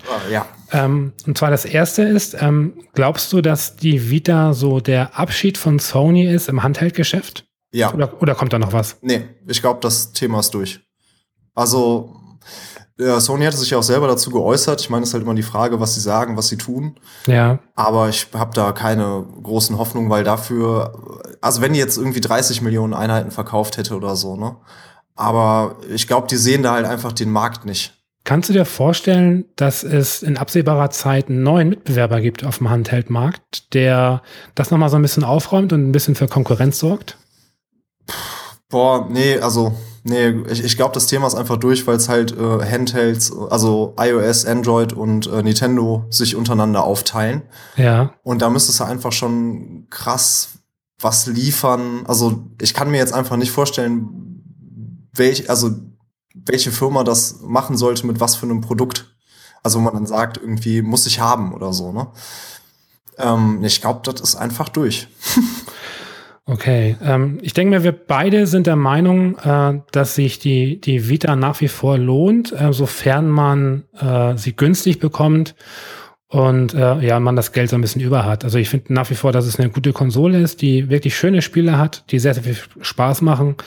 Ähm, aber muss sich darüber im Klaren sein, äh, dass da nicht mehr sonderlich viel passiert und äh, dementsprechend darf man doch nicht enttäuscht sein, wenn es in einem Jahr heißt, so, okay, wir werden jetzt sämtlichen Support einstellen dafür. Ne? Ja, wobei ich habe jetzt letztens auf einem Blog gelesen, ich weiß nicht, vielleicht kennst du das, äh, superlevel.de. Kenn ich nicht, ne. Ja, ist ganz cool. Irgendwie ist so ein Indie-Blog, geht's um Spiele auch und so. Ja. Und da war jetzt auch Anfang August ein Artikel, ähm, dass äh, man jetzt Homebrew auf der Vita ausführen kann. Ich weiß, dürfen wir das hier besprechen? Auf jeden Fall. Okay. Und äh, das führt halt dazu, dass du eigentlich ohne es ist technisch gesehen ein Jailbreak, aber der ist so nicht nachweisbar, deshalb ist es nicht so schlimm. Äh, und dann kannst du dir halt Emulatoren da drauf packen. Ja, ja. Und zwar alle so. Und ich habe jetzt eben, ich habe das heute das erste Mal ausprobiert, hat super funktioniert und habe dann ähm, eine Runde Super Mario World und Zelda auf äh, der Vita gespielt und das ist der Hammer. Ich fand das damals schon, es gab für das iPhone äh, damals einen Jailbreak, der über den Browser funktionierte. Äh, und das fand ich wahnsinnig faszinierend, dass man über den Browser wirklich eine Lücke finden kann und dann irgendwie dementsprechend äh, das System halt manipulieren. Äh, und da habe ich mich dran erinnert gefühlt. Und dann habe ich meine Vita ähm, entstaubt, tatsächlich. Ich musste sie mal wieder aufladen. Ich musste erstmal mein Ladegerät finden. Oh. Und dann ähm, habe ich das auch gemacht. Und es ist ja wirklich einfach, das sind zwei Klicks und dann hast du es drauf. Ne? Das ist ja ganz easy. Ähm, was man halt machen muss, man muss sich so ein bisschen reinlesen, äh, wobei auch nicht viel, wie man dann im Endeffekt eben die Sachen da drauf äh, äh raufpackt und installiert. Das äh, fordert so ein gewisses Grundverständnis, glaube ich, in dem Bereich, aber ansonsten ist es nicht sonderlich kompliziert. Und ich habe dann auch ähm, diverse, äh, also Emulatoren installiert, das Super Nintendo zum Beispiel, äh, Mega Drive, Game Boy und ich glaube Arcade, also MAME und funktioniert wirklich gut. Also da war ich sehr überrascht. Und das ist, ist schon wirklich toll, auf dem Gerät dann halt sowas wie Mario Kart zu spielen oder so. Ähm, weil dafür ist es auch echt gemacht. Das ist ziemlich fantastisch, ja. Ja, und also ich meine, du hast dann ja halt wirklich die komplette Library an Nintendo-Spielen und weiß ich nicht was, was das Ganze natürlich schon massiv aufwertet. Ja. Und ähm, ist halt die Frage, wie schnell sie halt äh, die Lücke jetzt patchen. Also ich werde jetzt erstmal keine Updates äh, machen. nee, ich auch nicht, genau. ähm, Genau. Ja. Hinzu kommt, äh, dazu muss man wohl sagen, dass das Ganze rechtlich natürlich sich nicht nur in einer Grauzone bewegt, sondern eigentlich eher sogar in einer roten Zone. Ähm, dementsprechend äh, sprechen wir natürlich keine Empfehlung aus, äh, Nein, das nachzumachen. Nein, mach das äh, nicht.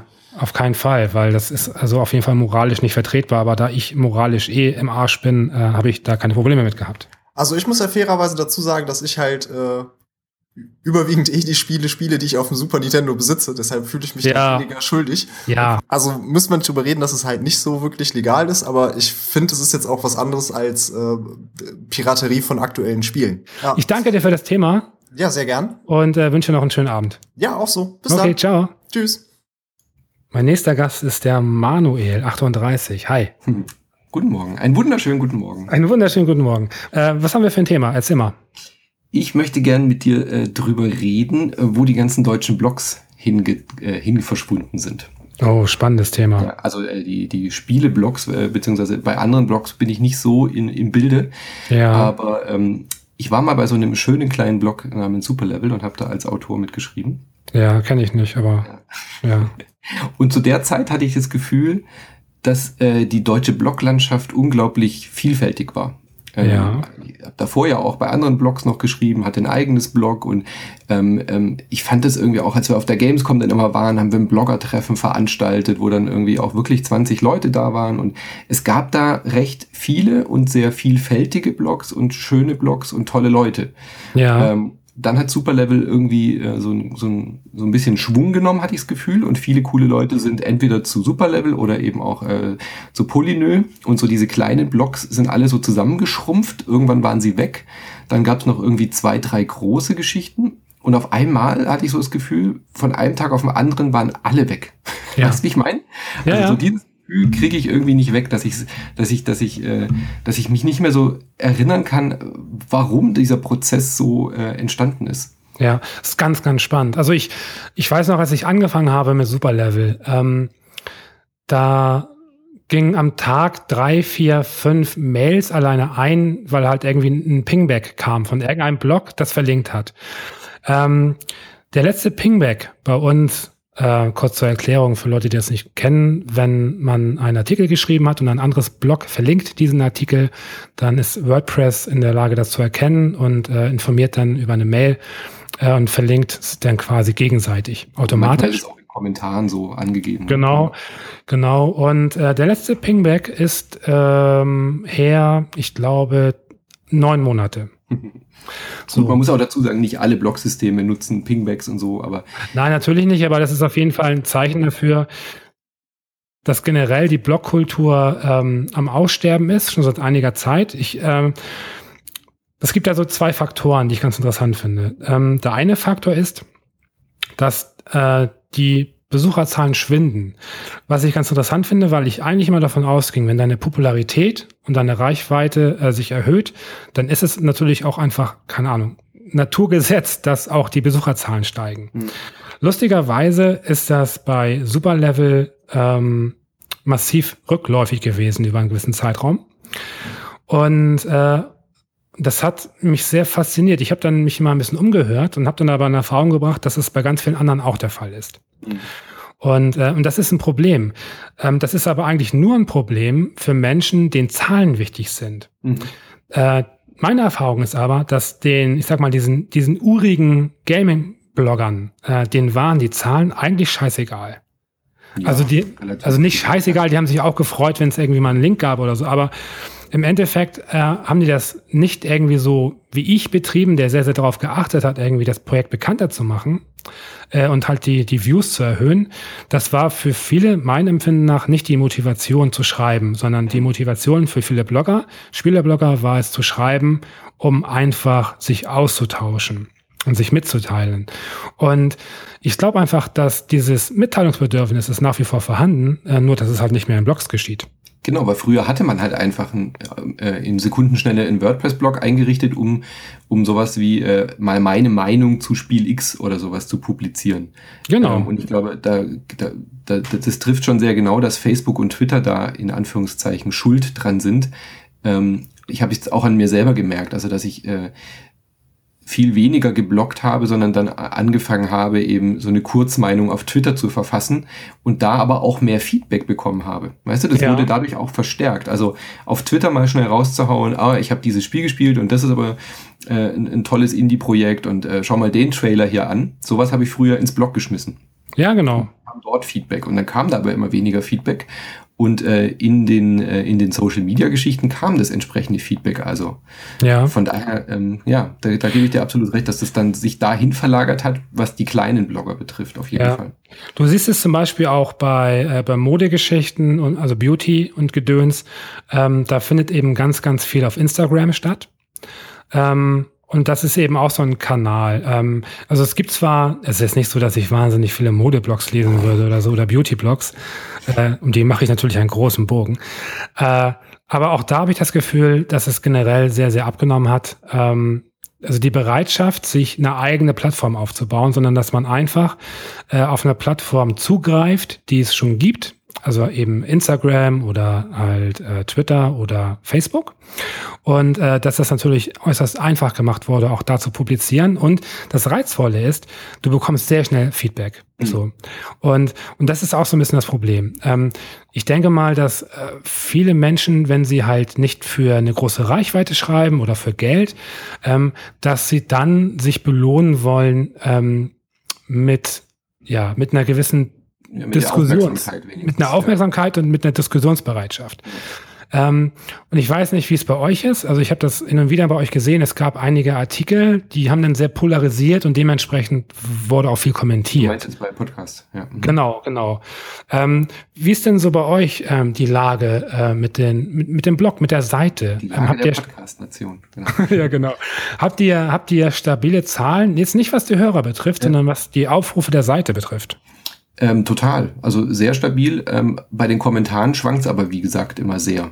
Ja. Ähm, also die Aufrufe der Seite, da, da werfe ich wirklich nur ab und zu mal einen Blick drauf, weil mir, weil die natürlich, da, wir ja keine Werbebanner haben und keine, keine Werbekunden, ist es relativ egal, wie viele Leute auf der Webseite sind. Ja, da interessiert ja. mich natürlich viel mehr, äh, wie viel Podcast-Aufrufe hat welche Folge. So, ja, also das schaue ich mir immer sehr genau an.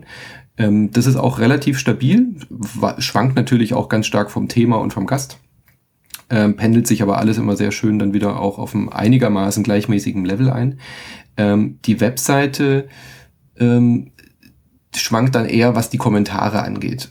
Wobei das aber auch ein interessantes Phänomen ist, finde ich, ähm, haben, diskutieren wir auch öfter mal, wo wir denken, ah, bei dem Thema jetzt, ähm, keine Ahnung, zum Beispiel hatten wir jetzt gerade gesprochen über die, über die äh, Sicherheitsvorkehrungen bei der Gamescom, bevor ja. dann diese Sicherheitsvorkehrungen auch geändert wurden, weil die, äh, die Petra dazu einen Artikel geschrieben hatte und äh, da davor hatte ich mit der, mit der äh, Nina über Sex in VR gesprochen ähm, und da habe ich dann schon erwartet irgendwie, dass oder, oder so vermutet, dass da vielleicht eine Diskussion losgeht unter den Kommentaren. Ja. Ja. Weil solche Themen dann ja auch ähm, offener sind, als wenn du jetzt einfach nur über das neue Destiny-Add-on redest. Dann gibt's halt vielleicht mal Leute, die drunter kommentieren, ah, finde ich, finde ich nicht oder finde ich auch gut oder finde ich blöd oder Danke für den Tipp, muss ich mir auch mal anschauen, wenn wir unbekannte Spiele reden. Aber ich dachte, bei so Diskussionsthemen kommt mehr Diskussion. Ähm, ist aber völlig unberechenbar. Mal entsteht eine Diskussion und mal entsteht keine. Ich führe das aber immer darauf zurück, dass es halt einfach am Medium geschuldet ist, weil man Podcasts unterwegs hört. Ja. Hauptsächlich. Ja, das stimmt. Und bis man zu Hause ist am Rechner und dann kommentieren möchte, äh, hat man hat man schon wieder einen anderen Podcast auf dem Ohr oder ähm, denkt dann nicht mehr dran, weil auf dem iPhone so einen Kommentar zu tippen, mache ich zum Beispiel auch nie, wenn ich Podcasts höre. Ich habe ich hab mich schon oft dabei ertappt, dass ich denke, oh, das war jetzt eine, eine, eine Stelle, da möchte ich gern was zu sagen bei dem Podcast. Ja, und bis ja, ich zu Hause bin, habe ich es wieder vergessen. Absolut. Das ist so ein bisschen dieses Phänomen, äh, das man äh, von Supermarktkassen kennt am Wochenende. Äh, man steht in der vollen Schlange und regt sich über die volle Schlange auf. Äh, und das Gleiche ist es irgendwie so, man, man regt sich darüber auf, irgendwie, dass nicht kommentiert wird und man kommentiert nicht. Ja, so, das ist genau dieses Problem. Man ist halt Teil des Problems. Ähm, ich denke, eine Sache, die noch einen Beitrag geleistet hat dazu, dass die, die Spieleblog-Szene sich so aufgelöst hat in den letzten Jahren, ist, ist auch die Generationsfrage. Ich glaube einfach, dass viele Blogger ähm, in einem gewissen Alter waren, in dem sie ähm, ja, zwar schon eigenes Geld verdient haben, aber äh, in ihrem Privatleben noch so viel Freiheiten genießen konnte, um sich der Thematik auch irgendwie ausgiebig zu widmen in gewissen mhm. Bereichen. Und Eine meine Formulierung für Studenten mit Job. Und mein, mein Empfinden ist, dass äh, viele Blogs, die dich gemacht haben, haben dich gemacht, weil sich die Lebensumstände verändert haben. Mhm. Ähm, es ist ein Job einfach dazu gekommen. Es ist Familie dazu gekommen. Ja, das ähm, haben wir ja auch im Autorenstamm von Superlevel zum Beispiel beobachtet, dass ja. ganz viele Leute dann, ah, ich habe jetzt einen Job und ah, jetzt habe ich keine Zeit mehr zum Spielen. Ja. Das ist ja ganz oft passiert, ja. Ja, genau. Äh, genau, das ist das Ding. Wenn wir nicht irgendwie 10, 15 Leute hätten im Pool, äh, dann wäre Superlevel schon zehnmal gestorben. Äh, wenn man bedenkt, äh, wie viel Fluktuation es gab, einfach, also Weggang von, von Autorinnen und Autoren. Ähm, das ist auch ganz normal. Ich meine, die Menschen verändern sich äh, im Laufe ihres Lebens und, und, ähm, und dementsprechend verliert irgendwann auch das Videospiel als Medium äh, auch an Relevanz glaube ja, ich. Oder eben es verändert sich halt was anderes. Also ich habe zum Beispiel, ich habe ja auch angefangen bei Superlevel zu schreiben und dann ja. äh, hat der Podcast äh, ist halt so gewachsen, dass ich dann auch dann irgendwann gemerkt habe, ich kann nicht jetzt auch noch Artikel schreiben und podcasten. So, das genau. war dann genau. irgendwann zu viel. Und dann habe ich ja mich auch zurückgezogen aus dem Autorenstamm, auch wenn ich dem Thema Spiele verbunden geblieben bin natürlich. Also ja, ja. Dinge können sich ja auch verändern, einfach, genau. Genau.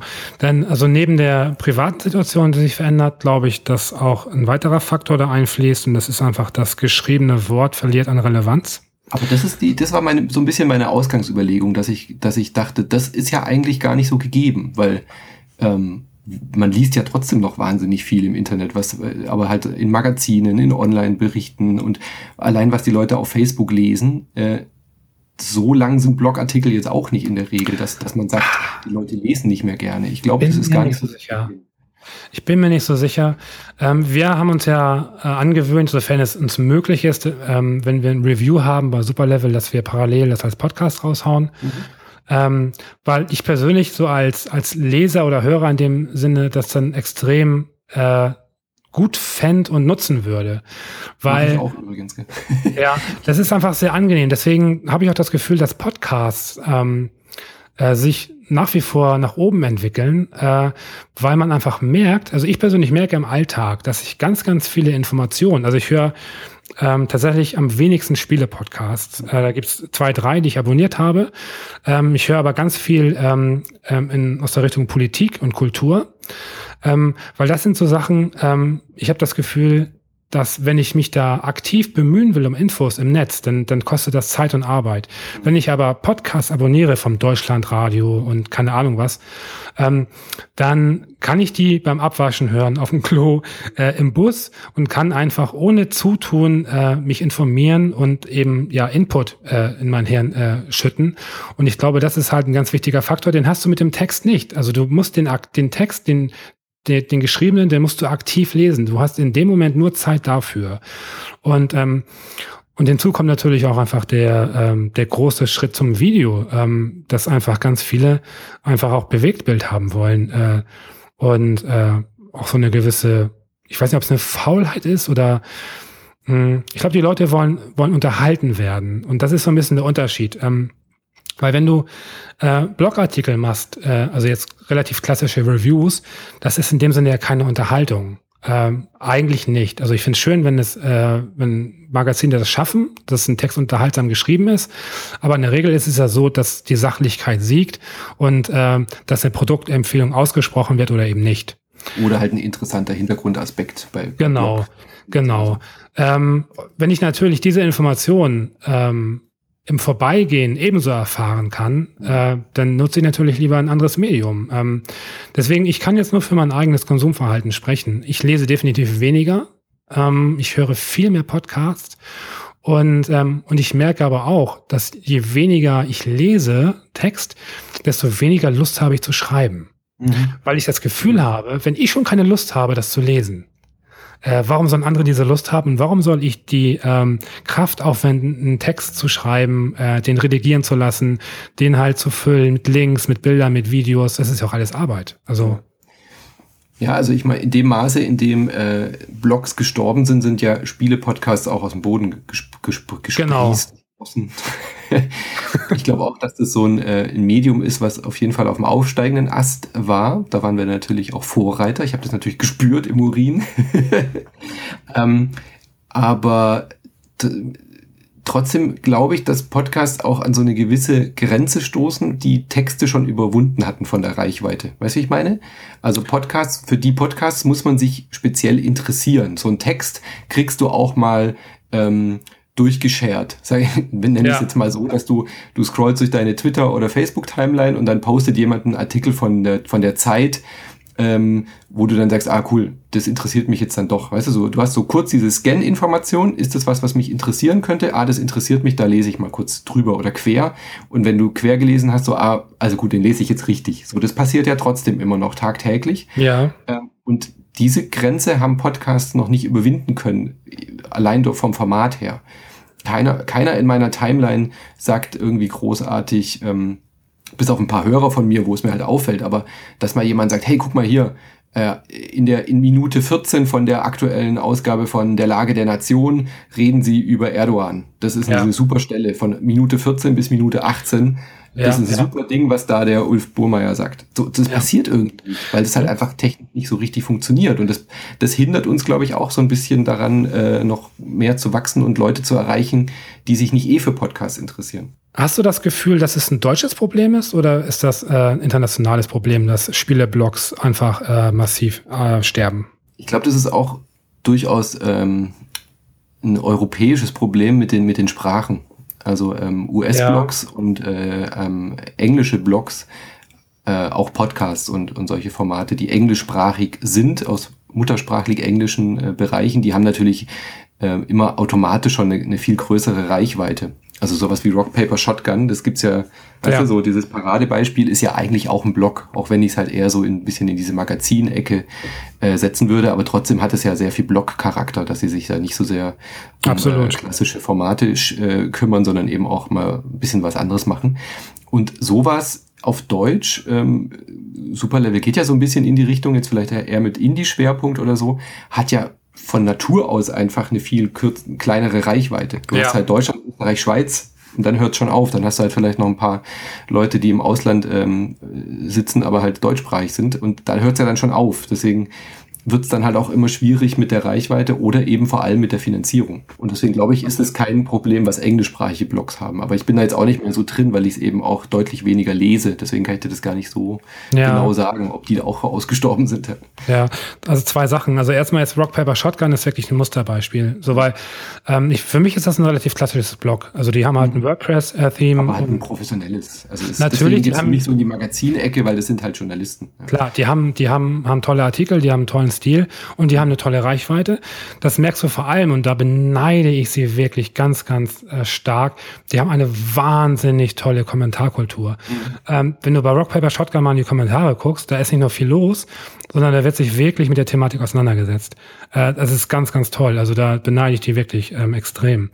Ähm, das andere ist, was ich sagen wollte, dass ähm, Dinge wie Finanzierung, Reichweite, das sind ja alles Sachen, die du dir als Blogger, wenn du anfängst, eigentlich keine Gedanken machst oder machen solltest. Wenn du halt direkt so startest, glaube ich, dann bist du eh verloren irgendwie. Ähm, aber normalerweise ging es doch ursprünglich darum, sich einfach nur äh, mitzuteilen und, ähm, und seine Gedanken irgendwie ja aufzuschreiben, zu teilen und dieses Teilen ist halt einfach abgewandert in die Kanäle, was ich sehr schade finde, weil dadurch auch einfach ähm, die geraten auch eher in Vergessenheit. Ich mal, im Endeffekt finde mal von dir, ich habe es ein paar Mal probiert oder von mir, äh, einen Tweet, einen ganz besonderen, einen bestimmten ja. Tweet, der zwei Jahre alt ist.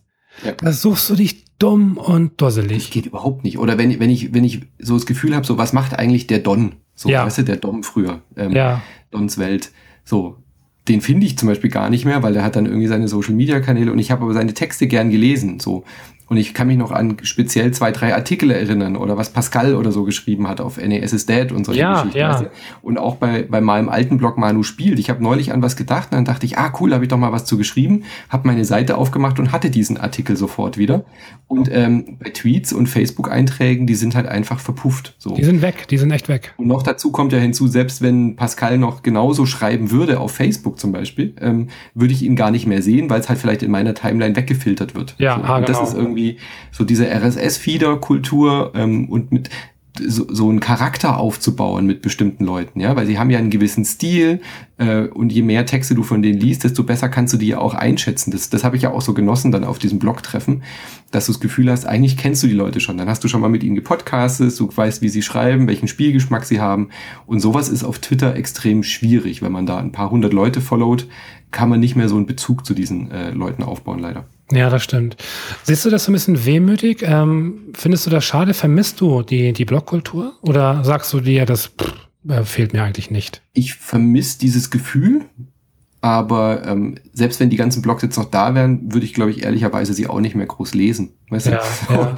Also ich bin da realistisch genug, dass ich halt einfach weiß, diese Zeit ist irgendwie verpufft. So aber ich vermisse dieses Gefühl, dass man, dass man das, äh, jetzt habe ich dieses Gefühl mit die Podcast-Szene Szene irgendwie. Äh, ich habe trotzdem das Gefühl, ich bin Teil so einer einer Podcast-Community mit äh, ein paar coolen Leuten, die halt auch über Spiele podcasten. Ja? Und da ist dieses Gefühl quasi so wieder jetzt parallel dazu entstanden.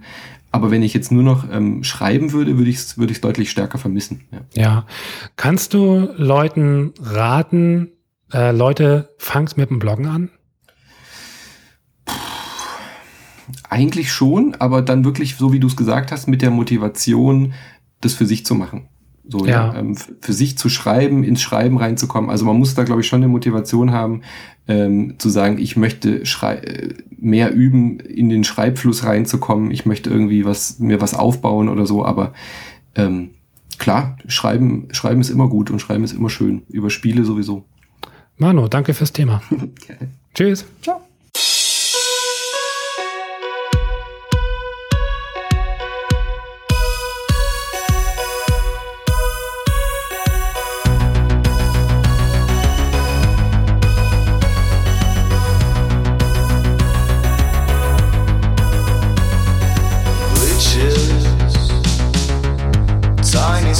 on the TV screen, veiling the details of your face. Watching you dancing through a rain of glitches, making pearls in your hands.